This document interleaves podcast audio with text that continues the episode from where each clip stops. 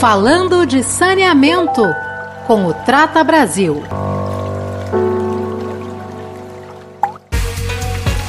Olá, sejam bem-vindos ao podcast Falando de Saneamento, a plataforma digital do Instituto Trata Brasil para conversar com os embaixadores, parceiros e especialistas na área do saneamento básico. Eu me chamo Rubens Filho, sou coordenador de comunicação do Instituto Trata Brasil e hoje eu tenho o prazer de conversar com o professor Tércio Ambrise. Bom, o nosso bate-papo de hoje com o professor Tércio Ambrise, ele tem muito a ver com o estudo que o Instituto Trata Brasil acabou de lançar no final de maio com as FAMAS, Associação Brasileira de Materiais para Saneamento, e foi um estudo elaborado pela GEO Associados. O estudo fala sobre as perdas de água potável no sistema de distribuição. É um assunto que o Trata Brasil já fala há muito tempo e tem uma relação direta justamente com a escassez hídrica, principalmente quando precisamos de mais água. Nesse novo relatório publicado em 2021, com o apoio das famas e elaborado pela GEO Associados, nós temos alguns números impactantes, como por exemplo, perto de 40% de toda a água produzida no Brasil, ela é desperdiçada, tanto por vazamentos nas ruas, erro de leitura dos hidrômetros, até mesmo furtos de água. Se ocorresse uma diminuição das perdas no futuro de 40 para 25%, poderíamos abastecer o suficiente da população que está sem água no Brasil hoje, que é quase 35 milhões de pessoas. Além do mais, o material também traz uma reflexão sobre a quantidade de litros que isso representa. O Brasil perde todos os dias 7.500 piscinas olímpicas repletas de água potável para consumo humano. É um número muito alto e que representa uma ineficiência por parte do setor do saneamento básico, mas também que traz à tona a falta de política pública nas cidades brasileiras. E para falar um pouco sobre o estudo, conversamos brevemente com a Luana Siverte Preto. Ela é diretora de Relações Institucionais e Governamentais das FAMAS, parceira desse estudo com o Instituto Trata Brasil.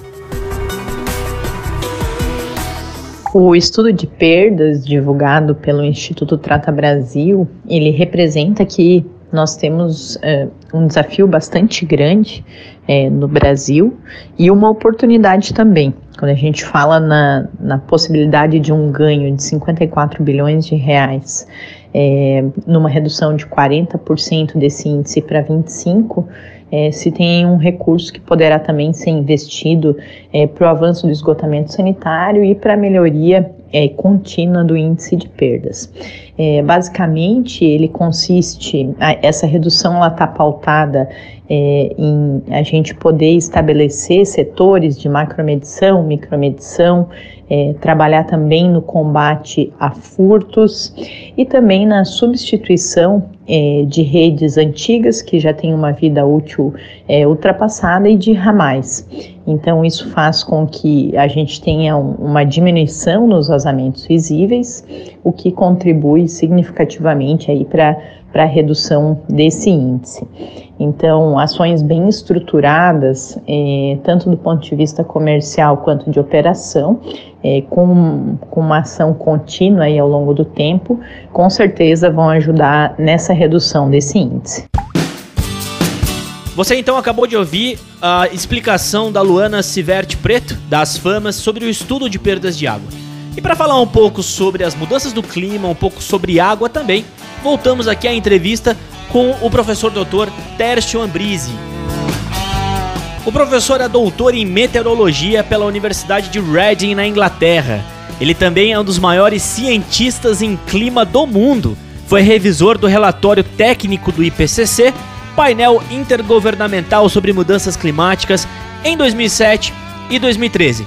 E é professor titular do Instituto de Astronomia, Geofísica e Ciências Atmosféricas da Universidade de São Paulo, USP.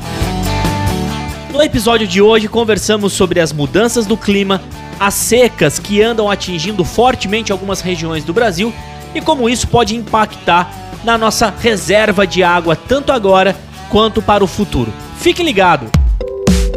Professor Tércio Ambrise, é, muito obrigado pela sua participação e já vou começando aqui falar sobre as dúvidas básicas sobre o que são as mudanças climáticas e como elas estão ocorrendo. De maneira resumida, a gente queria ouvir do senhor uh, para explicar um pouco esse conceito para a sociedade e como cada cidadão já está sentindo as mudanças climáticas. Primeiramente, obrigado, Rubens, pelo convite. É sempre importante uh, termos esse tipo de discussão, né, esse tipo de esclarecimento. Uh, você tem razão, as mudanças climáticas estão aí. Muitos ouvem através das mídias, né, seja mídias escritas uh, ou as, as mídias eh, de rádio e hoje em dia de streaming, que cada vez mais se tornou um fator de impacto muito grande.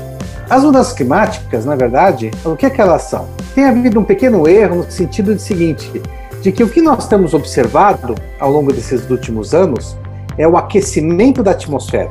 Né? Então, nós temos visto que desde do, do início do século passado, que nós começamos a ter uma medida. Na verdade, nós temos medidas de temperatura eh, de várias partes do planeta desde 1850. Então, significa que a gente tem dados né, verdadeiros, aquele termômetro, alguém está lendo, está medindo, né, e nós estamos tendo esses dados de várias regiões do globo, desde 1840 até os dias atuais. E aí, esses dados têm mostrado claramente que, ano após ano, apesar de termos variabilidades, tem alguns anos que podem ser um pouquinho mais frios, outros acabam sendo um pouco mais quentes, mas quando você soma tudo ao longo desses últimos quase 200 anos, uh, nós temos visto um aumento da temperatura média do nosso planeta. Estudos anteriores, né, também do século XVIII, é, feitos em laboratório, já mostravam que alguns gases, e particularmente né, o CO2, que é aquele gás que é eliminado de carros, de queimas, é, de florestas e de indústrias, né, vários outros fatores que podem emitir esse gás, é, ele é um gás que serve como um absorvedor de calor. E se você joga esse gás na atmosfera, né, o que, que ele faz? Né, aquela a energia que vem do Sol, que aquece a nossa superfície, ela aquece e esse calor tenta ir embora de novo, né? Se não houvesse esse tipo de gás, esse calor iria embora para o espaço. Mas esse gás existe de uma forma natural, inclusive. E aí a temperatura do nosso planeta é uma temperatura agradável. Aí a temperatura média do planeta é 18 graus. E é por isso que existe vida no nosso planeta de acordo com o que nós conhecemos. E, portanto, o que nós temos visto é que aumentando esses gases, a gente retém mais calor, tira esse equilíbrio que existia e nós começamos a ter uma atmosfera mais quente. E isso nós temos sentido, porque aí né, a própria atmosfera reage a esse calor através né, de extremos. Né? E o que nós temos visto exatamente ultimamente, né, reparado muito mais, é esses extremos de temperatura, extremos é, de precipitação. Quando eu falo extremos de temperatura, não é só calor, é de frio também. Quando eu falo de chuva, não é só chuvas mais intensas, eu também chuvas menos intensas ou sem chuva, secas. Portanto, é uma reação da atmosfera. E isso hoje, né, nós já temos sentido aqui na nossa região. E quando a gente olha e abre os jornais à noite, né, ou durante o dia, você vê isso em várias outras partes do planeta.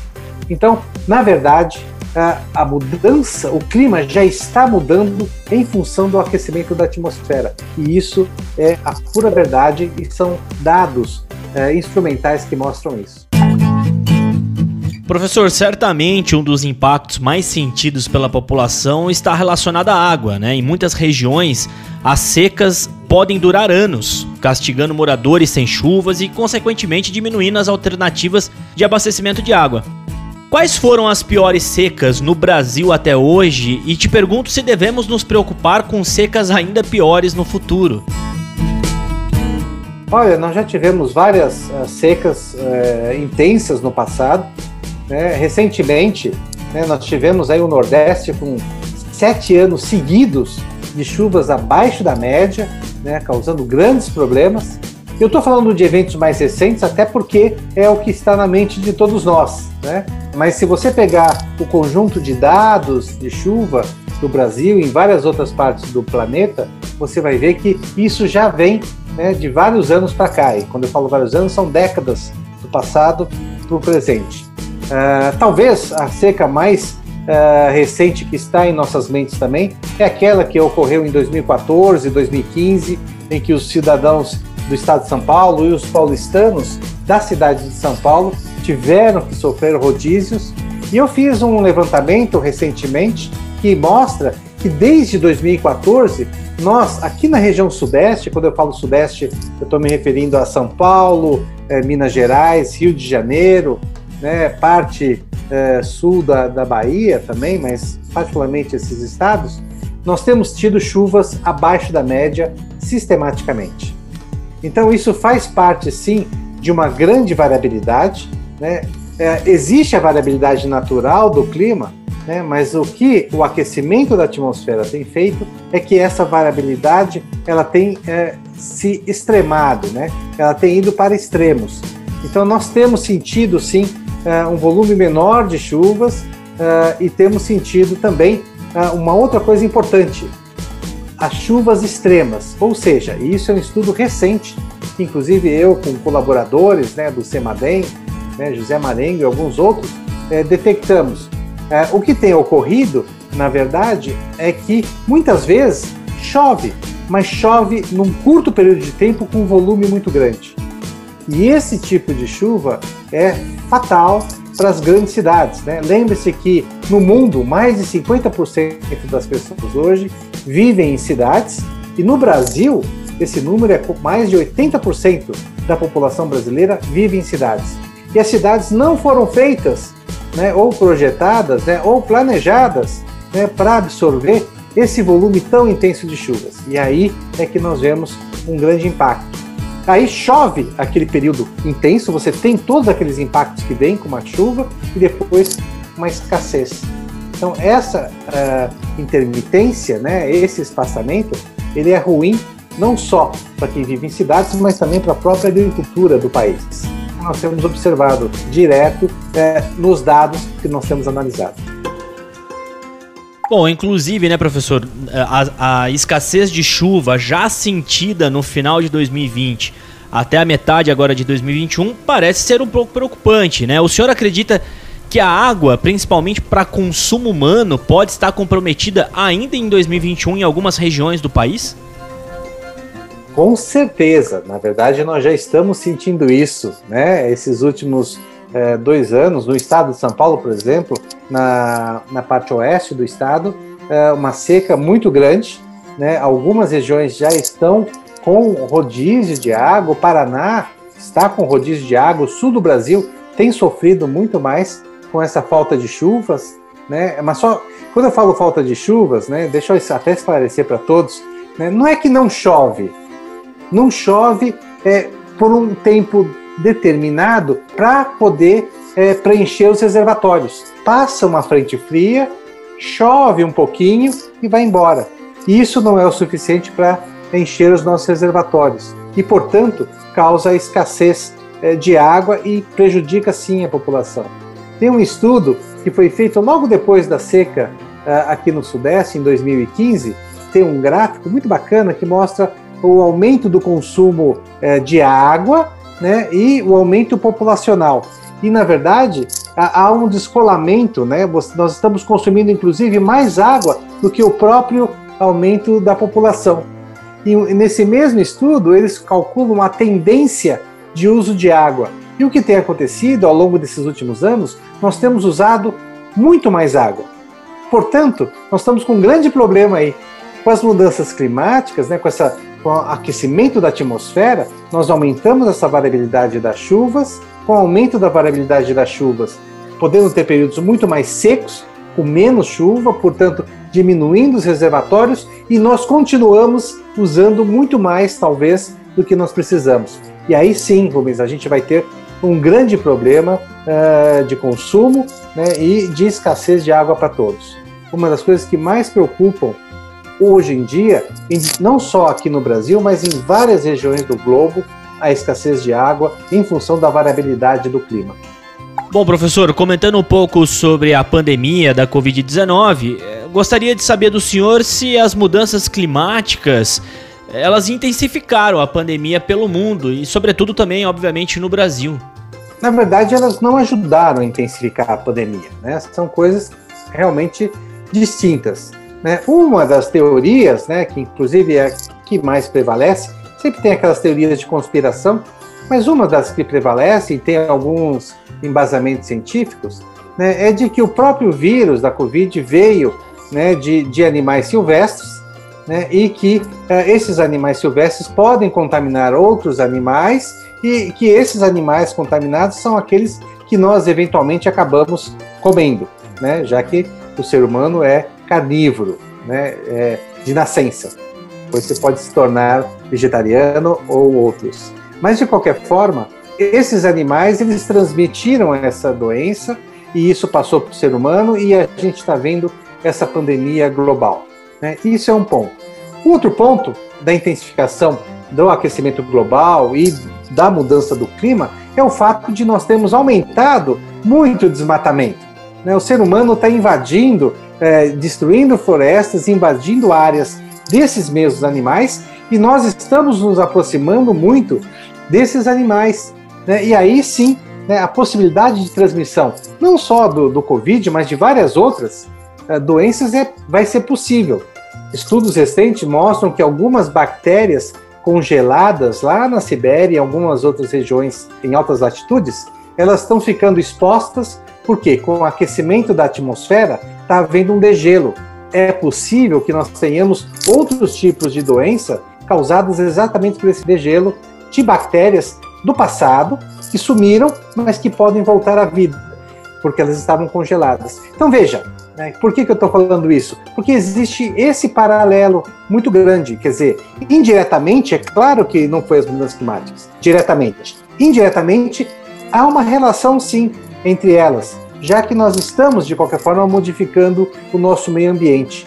A mudança do clima, o aumento do aquecimento da atmosfera, é em função da mudança do meio ambiente que nós estamos fazendo né, para a nossa evolução. De forma alguma eu sou contra a nossa evolução. Nós temos que fazer isso. Mas eu acho que o termo hoje que nós temos que usar é evoluir de uma forma sustentável, evoluir tendo o nosso ambiente como um parceiro, né, e não um inimigo para nossa evolução né, e crescimento econômico. Eu acho que é aí que a gente tem que pensar um pouco mais nesse sentido. Né? Bom, professor Tércio, chegando aqui ao final dessa entrevista, gostaria já de agradecer o senhor mais uma vez aí pela hospitalidade e pela disponibilidade de tempo também. E essa última pergunta é um pouco mais complexa, inclusive um pouco mais longa, mas ela é muito importante.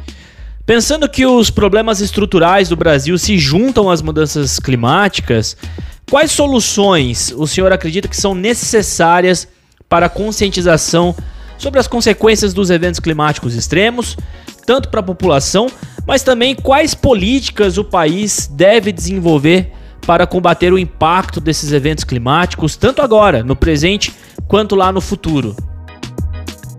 Essa é uma pergunta extremamente importante, na verdade pertinente e atual, porque o clima está aí, está mudando. Está mudando porque a atmosfera está aquecendo. A atmosfera está reagindo a esse aquecimento e isso tem gerado os extremos. Os extremos têm, têm nos afetado diretamente, seja ele no campo e, portanto, afetando a produção de alimentos, seja ele nas cidades, né, causando ou secas e, portanto, né, é, falta de água, ou inundações e deslizamentos e, portanto, perdas de vida nesse sentido. Mas tem várias outras. Hoje, por exemplo, saiu um novo estudo na Nature mostrando que é, mortes por ondas de calor são 37% das mortes no mundo em função de aumento da temperatura são por ondas de calor. E as ondas de calor, nós já sabemos, elas têm se intensificado agora com as mudanças climáticas.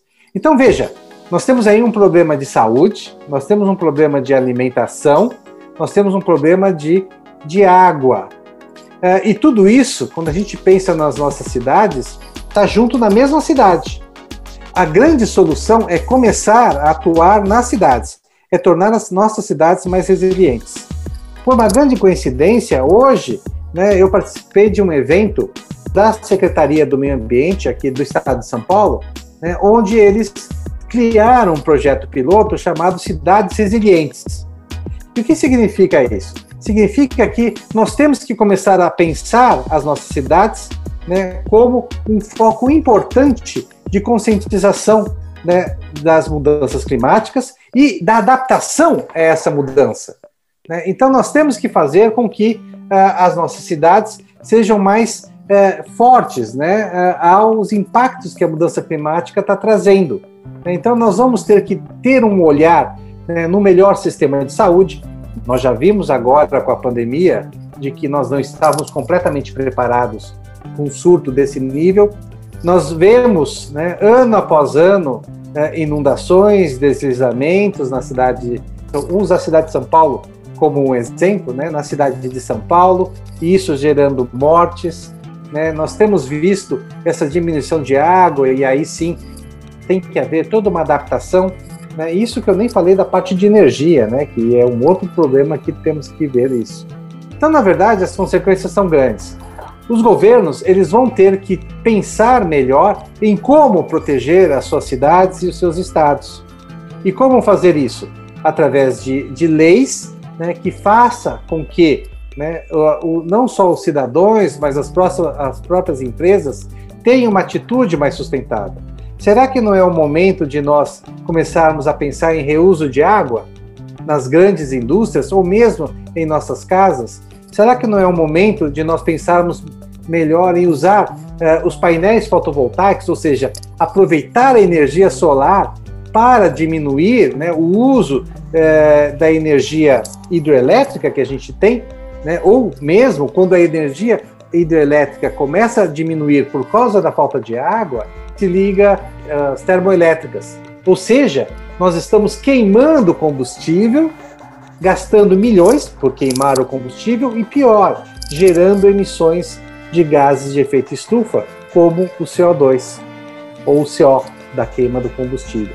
Está tudo interligado e isso está interligado aos nossos governantes. Se nós não estivermos, não tivermos leis específicas para tomar conta e fazer com que nós sejamos, possamos nos adaptar a essa mudança do clima né, e estejamos mais preparados, infelizmente, eu acho que muitas vidas ainda vão ser perdidas. Nós estamos agora é, muito tristes pela perda aí. Ontem já chegou a 466 mil pessoas registradas que morreram em função da Covid, mas as mudanças do clima e os impactos climáticos têm matado há anos.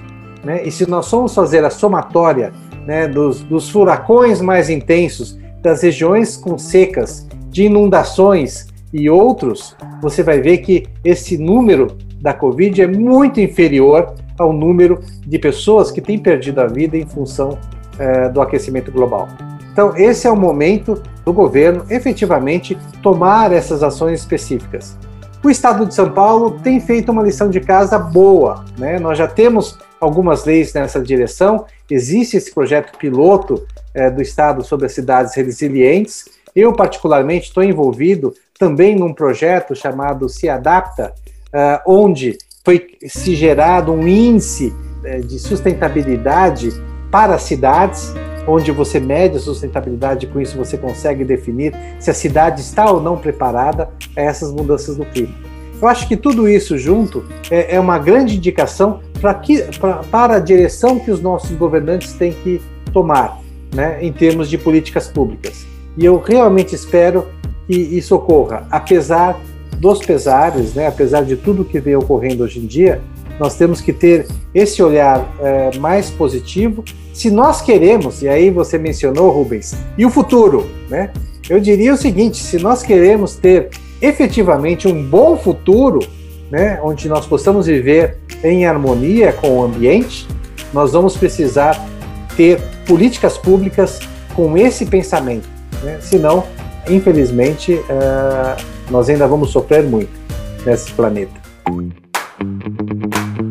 E esse foi o bate-papo com o professor Tércio Ambrise. Muito obrigado, professor, novamente pela disponibilidade de tempo e por essa aula em tão poucos minutos. Certamente os nossos ouvintes aprenderam muito e ficaram mais instigados com o assunto das mudanças climáticas e o impacto que isso tem para o futuro da nossa água. A você que nos acompanhou nesse episódio e ficou interessado em conhecer o estudo de perdas de água mencionado no começo, acesse o site tratabrasil.org.br. Lá você vai poder encontrar o relatório completo do estudo, a tabela que contempla as 100 cidades brasileiras estudadas e também o material entregue para a imprensa. Tudo isso pode ser baixado gratuitamente no nosso site usado para suas pesquisas. Siga também o Trata Brasil nas mídias sociais. Estamos no Instagram, no LinkedIn, no Facebook e no Twitter. Deixe seu like, deixe seu comentário e compartilhe as publicações que a nossa equipe do Instituto Trata Brasil produz diariamente. Muito obrigado e até a próxima. Falando de saneamento com o Trata Brasil.